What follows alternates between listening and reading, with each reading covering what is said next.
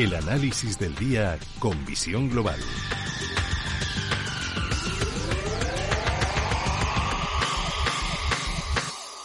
Y esta noche saludamos a Mark Rives, cofundador de Blackberg. Mark, muy buenas noches. Muy buenas noches, Gemma. Bueno, semana atípica, semana más corta de lo habitual en Estados Unidos, pero este viernes el pistoletazo de salida, una de las etapas más fuertes, más importantes para el consumo estadounidense, para los comercios, los gigantes de la, de la distribución, también para los, los inversores. Ya encaramos esta recta final de año y es cierto que Wall Street no puede hacerlo de mejor manera. Sí, la verdad que mm, muchas veces buscamos ¿no? el, el, alto en el camino, el fin ¿no? de la exuberancia y el Dow Jones eh, se une a la fiesta, el SP 500, los mercados rompen una resistencia importantísima, de momento puntual, queda mucho, pero la verdad es que el mercado está muy fuerte, hay muchas ganas de, continuar.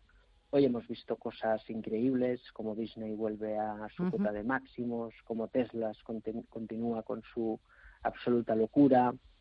Em, bueno, yo creo que al final los mercados valoran muy positivamente las políticas monetarias sin fin y luego los estímulos fiscales, ¿no? Pero desde luego yo creo que esta complacencia viene bien porque evidentemente que los mercados estén alegres siempre es bueno para la economía.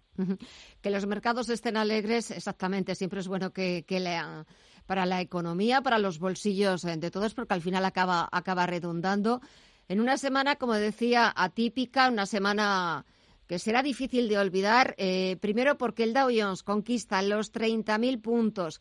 Es cierto que todavía el presidente estadounidense Donald Trump sigue poniendo trabas a esa transición, quiere facilitarla, pero sigue poniendo pequeñas trabas. Vamos conociendo nombres de ese equipo de Joe Biden y salió el que nos interesa. Janet Yellen, como futura secretaria del Departamento del Tesoro, consiguió ser la primera mujer en estar al frente de un banco central de la Reserva Federal estadounidense podría ser la primera mujer en, estar al frente del Departamento del Tesoro. Sí, la verdad que yo creo que es un nombre que puede gustar a, Wall Street, a los mercados. Actuó bien, de una manera muy correcta. Yo creo que luego se cambió el perfil de Powell y sus intenciones iniciales se, se vio claro, ¿no? Cómo se dio a torcer al mercado cuando a finales del año pasado el mercado enseguida le, amenazó ¿no? a, Powell. Yo creo que es un perfil muy interesante. Eh, al final eh, sabemos que los demócratas son el partido de Wall Street, del establishment, y que pongan personas afines a, a, lo que gusta Wall Street siempre es positivo. Es muy importante, estamos en un momento, todos sabemos, en materia económica, sanitaria, social, eh, muy, muy, muy importante y hay que saber escoger y yo creo que es un acierto meter talento en el, en el equipo y desde luego Janet Yellen ha demostrado tener un gran talento en materia monetaria. Eh, falta todavía que, que se haga efectiva esa esa transición, ese traspaso de poderes, eh, que Joe Biden tome posesión como futuro presidente de los Estados Unidos. También faltará por ver qué pasa también con el presidente de la Reserva Federal, con Jerome Powell, eh, que quizás sea de las personas que más esté deseando que Donald Trump se vaya de la Casa Blanca. sí, sí, sí, sin lugar a dudas. Em, a, lo mejor, a lo mejor después, a lo mejor después acabamos echándole de menos. Sí, sí, sí. No, yo creo que al final, a ver, dentro de, sabiendo de la magnitud del personaje, que ya haya dado un poquito su brazo a torcer, a torcer yo creo que es muchísimo, ¿no? Y, bueno, y a partir de ahí, pues bueno, pues sí, al final yo creo que el mundo quiere una etapa de, de calma. ¿eh? Yo creo que hemos vivido tantas tensiones ya te diría en los últimos, pues de 2017 concretamente en España hasta la actualidad, con todo lo que hemos vivido, yo creo que el mundo agradecería una época de, calma, ¿no? De líderes políticos que cuando menos nos den un poco de tranquilidad y desde luego Donald Trump pues no encaja en ese perfil después de todo lo que hemos visto, ¿no? Así que sí, seguramente Powell estará muy agradecido de, tener otro talante más pro mercado, ¿eh? más pro Wall Street, más pro establishment y que le dejen trabajar tranquilo, ¿no? que es lo que pedimos todos, que nos dejen trabajar tranquilos y sobre todo, pues claro, eh, el señor Powell que teniendo al frente la política monetaria de Estados Unidos y con todas las críticas, insultos, etcétera, que, han salido de, la boca de Donald Trump. Esta semana, ¿qué destacarías también? ¿Qué te ha parecido? ¿Qué te ha llamado la atención? Bueno, yo creo que mm, es muy destacable lo que hemos visto, fíjate, aquí en España hoy en los mercados. Eh, la no fusión del BBVA, realmente una sorpresa, una sorpresa porque estas operaciones normalmente están muy masticadas cuando se proponen al regulador y cuando se hacen públicas y que en tan poco tiempo se hayan tirado para atrás, yo creo que esos flecos que a veces son traicioneros pues no se cumplen y la mayor sorpresa es ahora mismo cuando se comenta ya que buscan eh, un comprador para el TSB, ¿no? Y eso demuestra que Banco Sabadell evidentemente veía como una solución el BBVA y ahora habrá muchos movimientos, porque la pregunta es, ¿puede sobrevivir el Sabadell sin el BBVA? Porque cuando lanzas un mensaje de este tipo al mercado, lo que pasa con el mercado es que el mercado automáticamente va a ir a degollo con el Sabadell y el Sabadell tiene que hacer algo drástico para convencer al mercado. Y yo creo que la venta del TSB sería algo drástico que podría convencer al mercado para que el, banco pueda sobrevivir y plantear una opción de futuro después de esta sorpresa que hemos tenido hoy. Sí, sí, sí, la verdad es que sí que ha sido sorpresa porque, bueno, pues parecía que las negociaciones, eh, eh, bueno, pues iban bien encaminadas, pero al final, como todo en la vida, ya sean dos grandes bancos o, a nivel más de calle, todo es cuestión de dinero, todo es cuestión de precio. Dinero y poder. Yo creo que hoy se han juntado las dos variables, ¿no?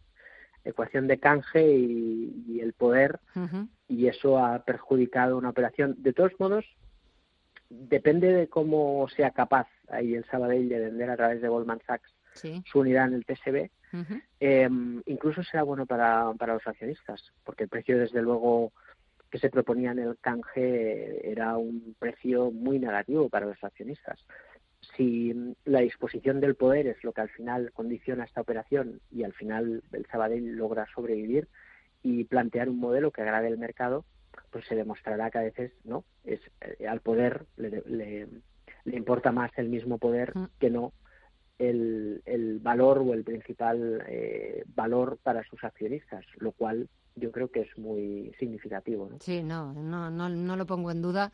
Estoy totalmente de acuerdo contigo.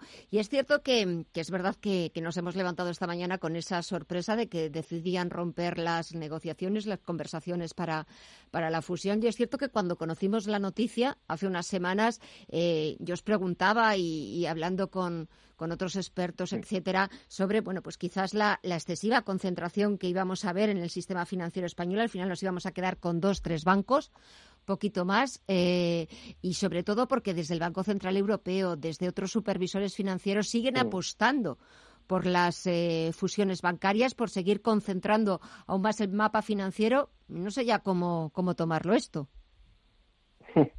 Bueno, yo creo que ni el propio Banco Central Europeo Em, es capaz de comprender de lo que se le viene encima al sectorial, ¿no?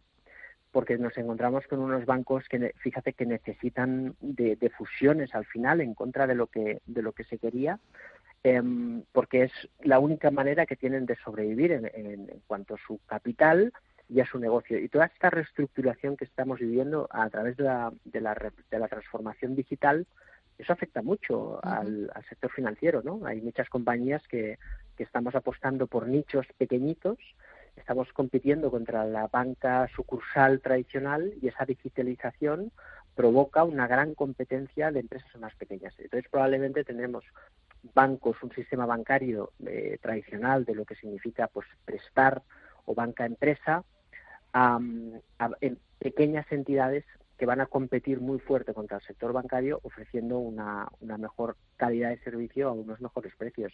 Y esa transformación que hemos vivido en el mundo de la publicidad, en el mundo de la distribución, yo creo que ahora está en el mundo financiero y eso es lo que estamos viendo con los ojos, que los grandes gigantes bancarios pues necesitan reestructurarse, ¿no? Haciendo propio aquello de renovarse o morir. Exactamente.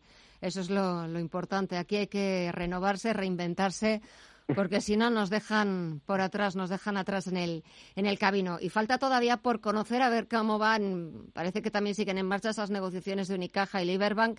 Tampoco me extrañaría que, nos sorprendieran con un anuncio de que, al igual que pasó un año atrás, decidan también posponer esas negociaciones.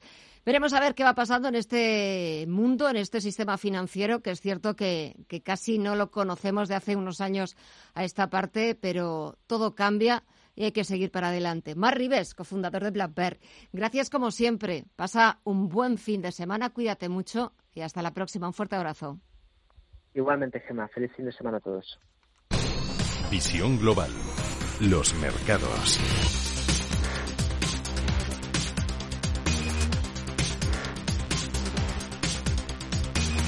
Echamos un vistazo a lo que ha pasado este viernes en las principales bolsas europeas, donde el IBEX 35 despide la semana al borde de los 8.200 puntos. Despide la sesión en los 8.190 puntos. Hoy ha subido algo más de un 1%, pero en lo que ha sido la semana ha sumado un 2,7% y esta ha sido ya la cuarta semana